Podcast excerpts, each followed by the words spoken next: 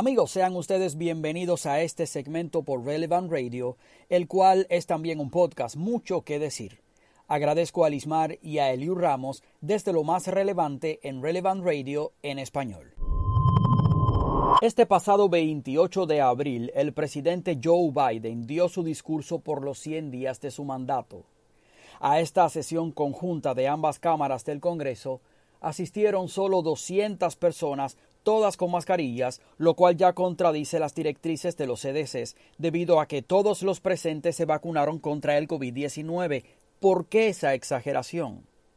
En sentido general, fue un discurso en el que Biden reveló su agenda de gratuidades que al final no estimularían a la economía ni promoverían a la persona humana. La promoción humana, de la manera en que yo la veo, va más por el camino de propiciar que la persona se gane su propio sustento, su propia fortuna, más que recibir cheques o gratuidades del gobierno. Recordemos que todo proyecto sale del dinero de los contribuyentes. Por ejemplo, Biden anunció su plan familiar estadounidense de 1.8 trillones que daría dos años de colegios comunitarios, o sea, colleges y preescolares gratuitos, así como cuidado infantil y atención médica para familias de bajos recursos. Biden dijo que solo aquellos que ganen más de 400 mil dólares al año se iban a sentir el aumento de impuestos. Ahora bien, para todo lo que Biden quiere hacer, no le alcanzaría con la subida de impuestos a los más pudientes y ricos. La nueva agenda llega justo después del plan de infraestructura de 2.25 trillones que aún está pendiente de consideración por parte del Congreso y que tiene menos de infraestructura que de otras agendas ideológicas, y un plan de alivio de la pandemia de 1.9 trillones que Biden firmó como ley. Aún queda un trillón del anterior paquete de estímulo por COVID-19 que no se ha gastado. Ustedes sumen trillón sobre trillón. Biden dijo en su discurso que la economía crecería a un ritmo de más del 6%, lo cual es excelente. Lo que no aclaró es que después de tener una economía casi paralizada, solo salir del encierro de la pandemia traería ese boom económico. Tampoco Biden dijo que la economía americana antes de la pandemia había crecido como nunca en 50 años, hasta que llegó el COVID-19 cortesía del gobierno comunista chino. Habría que ver cuánto dura ese boom post pandemia con las medidas de restricciones y de subida de impuestos de la presente administración. La propuesta del miércoles anularía recortes de impuestos de Trump del año 2017 al aumentar la tasa impositiva individual máxima del 37% al 39.6% para los contribuyentes más adinerados. Biden también propone un aumento en la tasa impositiva sobre las ganancias de capital al 39.6% para los hogares que ganan más de un millón. Además, los famosos créditos fiscales por hijos darían a las familias con niños menores de 6 años 3.600 dólares por año y 3.000 por año para cada niño entre las edades de 6 y 17 años. Esto pudiera funcionar para algunos, pero en el largo plazo no ayudaría a las familias ni estimularía la fuerza laboral, pues también le tocaría a las familias con personas que no trabajan. Esto reduciría la participación en la fuerza laboral al dar a los padres que no trabajan créditos fiscales y aumentaría la dependencia del gobierno, reduciendo el crecimiento económico del país, y esto según expertos citados por el periódico Insider. En lugar de esto, los legisladores deberían buscar reducir los impuestos para las familias trabajadoras. Biden no tocó la crisis increciendo en la frontera sur, ni mencionó a Donald Trump, quien fue el presidente que se llevó el mérito de las vacunas contra el COVID-19 y dejó las bases sentadas para su distribución. Biden habló de reinterpretar la segunda enmienda de la Constitución, lo cual es muy peligroso y anticonstitucional, y mencionó la ley HR1, la cual es un ataque a la limpieza de las elecciones, y alabó la ley de igualdad de la mujer, la cual suena muy bien, pero instauraría la agenda transgénero y de ideología de género. Además, el poder que esta administración daría a los sindicatos sería abrumador. Los sindicatos en muchas ocasiones usan el dinero de sus afiliados para financiar campañas políticas sin contar con la opinión de sus miembros.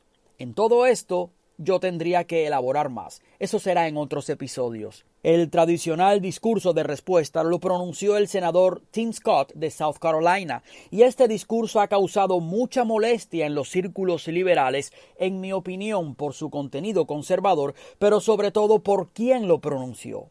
Tim Scott es de la raza negra dijo que del plan de infraestructura solo el 6% estaba destinado realmente al tema del desarrollo de la infraestructura. Dijo que el plan de familias pondría más al gobierno en la vida de las familias y dijo que los Estados Unidos no es un país racista, aunque él mismo ha sufrido un tratamiento racista a manos de liberales, según él. Y aquí habría que sentar la diferencia entre racistas en un país y racismo en las instituciones o racismo sistémico. Este es el primer tema que les traigo en una primera parte.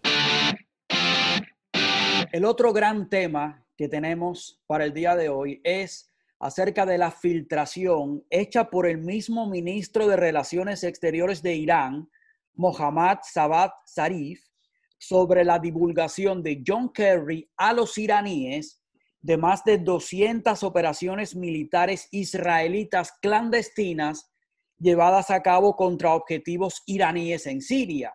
John Kerry, para poner esto en contexto, fue secretario de Estado de Barack Obama e hizo estas revelaciones a los enemigos iraníes, o sea, al régimen de los ayatolás. En la actualidad, Kerry es el encargado de combatir este cambio climático en la presidencia de Joe Biden. Para ponernos todo esto en perspectiva, cuento con el analista Sammy Eppel, quien además se ha enfocado más en el Medio Oriente, sobre todo en el tema israelita. Sammy, bienvenido. ¿Cómo estás? Eh, gracias, Jorge. Muy amable. Sammy, ¿cuándo supuestamente hizo Kerry estas revelaciones a los iraníes y por qué darles estos datos a una nación enemiga de los Estados Unidos en contra de su principal aliado en el Medio Oriente, que es Israel. Mira, estas revelaciones que son eh, gravísimas porque configuran un acto de traición. Eh, ya en su momento, en el año 2017, para contestarte cuándo fueron, en el año 2017 y 2018, eh, Kerry tuvo cuatro reuniones con Sarif. Se reunió con él. No es que lo llamó por teléfono, le mandó un mensaje. Tuvieron reuniones y fueron en su momento denunciadas por el gobierno de Trump como ilegales, porque es totalmente ilegal que un ciudadano privado, mucho menos en este caso uno que fue secretario de Estado. Sí, con, con acceso a información clasificada. Con acceso a información privilegiada de, primera mano. Eh, entonces, eh, eso es un delito que este señor vaya a, a, ir contra los, o sea, hablar con los enemigos de los Estados Unidos, no solo los enemigos de Israel, los enemigos de Estados Unidos y les dé información. No sabemos qué información les dio, porque al fin y al cabo estas no creo que hayan sido reuniones de dos a tres minutos. La grabación que se, que se divulgó es una grabación de tres horas, que supuestamente era privada, y lo grabaron. O sea, cosas que pasan, pues. Eh, eh, en, en, ella, él revela cosas eh, absolutamente increíbles. por ejemplo, bueno, Kerry hasta le, le, habló del tema de cuando mataron a Soleimani. Eso es revelar información secreta prácticamente a la que él tenía acceso. Entonces, eh, a mí me extraña mucho de que este señor Kerry no esté enjuiciado eh, actualmente, no está ni siquiera bajo investigación y que increíblemente los demócratas que supuestamente están manejando el país no digan absolutamente nada. A mí de verdad me sorprende porque entonces estamos perdonando a alguien por el hecho de que pertenece al partido. Ahora yo te voy a decir una cosa que la gente a lo mejor no sabe es que Kerry, la gente dice, bueno, Kerry hizo esto por alguna razón, porque ¿cuál es la razón de que no siendo secretario de, Estado de los Estados Unidos ya, siendo un ciudadano privado, pero con información privilegiada, tiene cuatro reuniones personales con un enemigo del, de, los Estados Unidos. ¿Qué lo llevó a eso? Mucha gente dice, bueno, eh, a lo mejor hay algún negocio por ahí. No, no hay ningún negocio por ahí. Kerry es un hombre multimillonario. Sí. Él vale 750 millones de dólares. Es su fortuna personal. O sea, estás hablando, bueno, a menos que, que, quiera más, pero no creo que ese sea el tema. esposo de la dueña de la compañía de los ketchups, de Heinz. Claro, de Teresa Heinz. Es, su esposa es Teresa Heinz, la heredera de la, del ketchup. Entonces, él no tiene ese problema económico. Ahora bien, ¿con quién se reúne? Y eso es lo que me gustaría a mí saber, y esa no la he podido averiguar. A lo mejor tú sí vas a poderlo hacer, ojalá, o alguien nos lo diga. ¿Cuántas veces y en qué momento se reunió Kerry con Obama durante los meses o las semanas en que se efectuaban estas reuniones? Porque si tú me dices a mí que yo haga un análisis, bueno, ¿esto por qué se hizo? Lo que yo podría decir sin tener la certeza, obviamente, porque no tengo las pruebas en la mano, es que esto fue hecho por Obama y Kerry simplemente siguió las instrucciones de él. Para poner aquí la información en el tiempo en que sucedió, yo tengo entendido que después de que el presidente Trump salió del acuerdo con Irán, Irán tuvo un acuerdo con Estados Unidos y con otras naciones. Tengo entendido que después de eso ocurrieron las reuniones de Kerry con los iraníes. Correcto. esto con el objetivo de minar la presidencia del presidente Trump. Estamos hablando de que estas revelaciones de las operaciones encubiertas israelitas fueron en la misma época, las mismas reuniones. Sí, sí, definitivamente sí. O sea, e, e, e, Israel ha estado peleando una guerra que podríamos llamar guerra secreta o guerra encubierta contra la penetración iraní en Siria, que fue permitida por Obama con la excusa de que iban a pelear contra ISIS. Y entonces se le permitió a Irán enviar fuerzas supuestamente para ayudar en esta lucha contra el califato. Israel, que no son tontos, se dieron cuenta de que Irán iba a utilizar esa capacidad que se le había entregado para llevar pertrechos, municiones, armamento a Hezbollah en el Líbano o a sus propios operadores en Siria. ¿Israel qué hizo? Bueno, los atacaba. Israel tiene una particularidad importante en estos ataques, es que nunca dice que atacó o que no atacó. Simplemente, como decir, no sabemos nada. Sami, ¿qué consecuencias puede traer para Israel? No sé si ya trajo consecuencias esta filtración de John Kerry a los iraníes. Bueno, la consecuencia que puede tener es que esto puede obligar a Irán eh, a, ahora que, que dicen, bueno, ahora sabemos que tantos de nuestros operadores o de nuestro equipo, de nuestras bombas o de nuestros soldados murieron en Irán por consecuencia de estos 200 ataques de Israel. Ahora sabemos quién los hizo.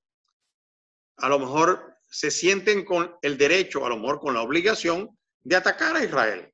Yo creo que esto puede traer una escalada que yo espero que no sea mayor, porque ya hay suficientes problemas en el mundo, pero esto definitivamente va a traer una respuesta iraní sobre Israel que pudiese ser peligrosa. Ya lo estamos viendo ahorita, porque esto que está pasando, qué casualidad que esto ocurre al mismo tiempo que ocurren las manifestaciones en Jerusalén, donde miles de palestinos se lanzan a la calle en una especie de nueva intifada aquí hay, todo esto está conectado. ¿Por qué ese sesgo anti-israelita de John Kerry? Bueno, porque Obama fue un presidente anti-israelita, siempre lo fue. No lo pudo ejercer a, a plenitud, pero lo demostró al final.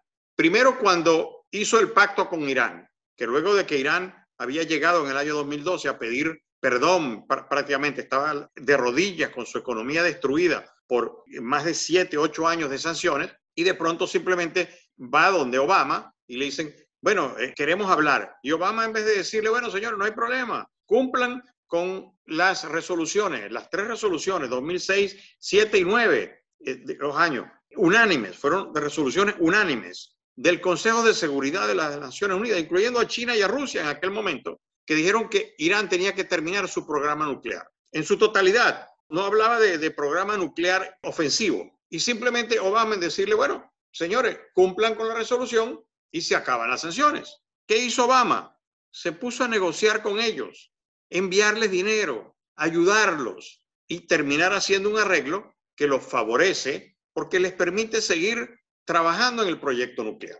Ya tenemos que finalizar la entrevista. Realmente el diálogo es apasionante. Muchísimas gracias, Sami, por habernos acompañado. Gracias. Siempre a la orden. Un gran abrazo para todos. Yo sé, Sami. Muchísimas gracias, amigos. Compartí con el analista, sobre todo en temas del Medio Oriente, Sami Eppel. Noticias sobran, análisis habría, lo que no hay es tiempo. Yo soy Jorge Díaz Díaz.